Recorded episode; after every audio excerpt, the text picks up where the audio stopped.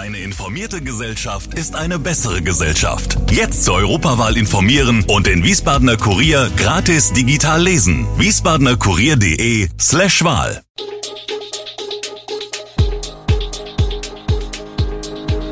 Gude, unser morgendliches News Update. Das Wichtigste aus Wiesbaden für Sie im Überblick. Guten Morgen aus Wiesbaden an diesem 23. Dezember. Wiesbadener Sternschnuppenmarkt war ein voller Erfolg. Strom wird trotz Preisbremse 2023 wohl noch teurer und psychosoziale Pandemie an den Schulen? Das und mehr gibt es heute für Sie im Podcast. Der Wiesbadener Sternschnuppenmarkt war ein voller Erfolg. Am heutigen Freitag endet er nach über einem Monat Laufzeit. Nach der Corona-Ausgabe im vergangenen Jahr konnte diesmal das vorweihnachtliche Treiben auf dem Schlossplatz sowie rund um die Marktkirche wieder ohne Beschränkungen über die Bühne gehen. Sowohl Besucher als auch Beschicker ziehen bereits ein positives Fazit. Winzer Johannes Ohlich etwa zeigte sich sehr zufrieden, auch dank stabiler Preise kamen viele Kunden an seinen Glühweinstand. Einige Händler spürten jedoch eine leichte Kaufzurückhaltung, doch vor allem fröhliche Gesichter, dass wieder ein normaler Weihnachtsmarkt möglich war. Und für Schnäppchenjäger könnte sich ein Besuch am letzten Tag lohnen, denn bei manchen Geschäften kann man auf einen Preisnachlass hoffen. Corona ist gefühlt vorbei, doch zumindest in Schulen ist die Pandemie weiter präsent, Lernrückstände, Aufmerksamkeitsdefizite, psychische Probleme, viele Schülerinnen und Schüler schlagen sich mit den Spätfolgen herum. Laut einem Brandbrief des Landeselternbeirats Hessen ist die Situation dramatisch. Die Widerstandskraft, die Kinder normalerweise in Schulen entwickelten, habe sich in der Isolation des Homeschoolings nicht wirklich ausbilden können. Aktuelle Krisen kämen hinzu. Die Kinder und Jugendlichen litten an Stress, Burnout, Depression, Essstörungen, Leistungsdruck und Konflikten.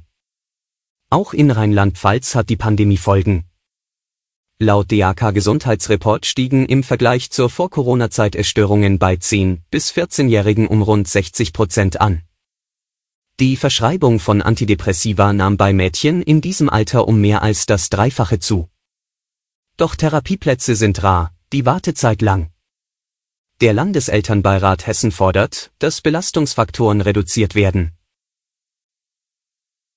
Am heutigen Freitag fällt vor dem Landgericht Frankfurt das Urteil im Korruptionsprozess gegen den ehemaligen Oberbürgermeister Peter Feldmann im Zusammenhang mit der AWO-Affäre. Die Anklage wirft ihm Vorteilsannahme im Amt vor und hat in ihrem Plädoyer vergangene Woche eine Geldstrafe von 31.500 Euro, zusammengesetzt aus 180 Tagessätzen a 175 Euro, gefordert die Staatsanwaltschaft sah eine Unrechtsvereinbarung zwischen dem SPD-Politiker und der einstigen AWO-Chefin Hannelore Richter, da diese ihm verschiedene Vorteile gewährt und er dafür den Wohlfahrtsverband in seinem Amt als Oberbürgermeister wohlwollend berücksichtigt habe. Feldmanns Verteidiger Christian Gracie und David Hochverbert hatten in ihren Schlussvorträgen einen Freispruch gefordert es gebe keine Beweise dafür, dass die Anstellung von Feldmanns damaliger Lebensgefährtin und späterer Ehefrau Zübeide Temizel als Avokitalalterin bei außergewöhnlich hohem Gehalt und mit Dienstwagen als Vorteil für Feldmann gedacht war. Ab 2023 gibt es die Strompreisbremse. Sie soll die Verbraucher vor dem Schlimmsten bewahren. Doch wie werden sich die Strompreise an der Börse entwickeln?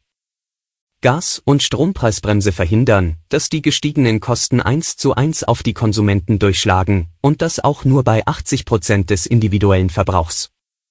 Grundsätzlich gilt, die Veränderung der politischen Lage kann alle Prognosen über den Haufen werfen. Weitet Putin seinen Angriffskrieg gegen die Ukraine aus, dürfte dies weitere Auswirkungen auf die Energiemärkte haben. Auch das Wetter spielt eine Rolle, bleibt es lange sehr kalt und leeren sich die Gasspeicher in Europa deshalb zu schnell, dürfte der Gaspreis wieder so hoch steigen, wie im Sommer, auch mit Folgen für den Strompreis. Geht man von aktuell gehandelten Kontrakten für 2023 aus, laufe es auf Endverbraucherpreise von brutto deutlich über 40 Cent pro Kilowattstunde hinaus. Wahrscheinlich seien eher 60 Cent. Die Strompreisbremse von 40 Cent ist also bitter nötig. Das US-Repräsentantenhaus wird voraussichtlich heute über einen Haushaltsentwurf abstimmen, der unter anderem milliardenschwere Hilfen für die Ukraine vorsieht.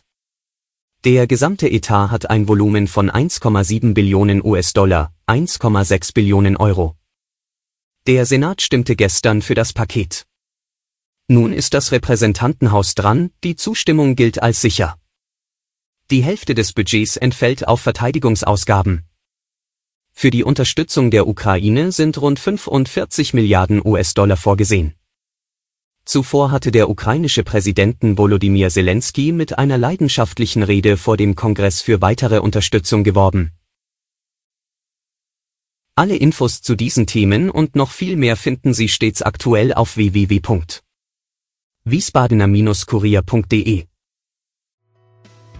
Gude Wiesbaden ist eine Produktion der VRM von Allgemeiner Zeitung, Wiesbadener Kurier, Echo Online und Mittelhessen.de.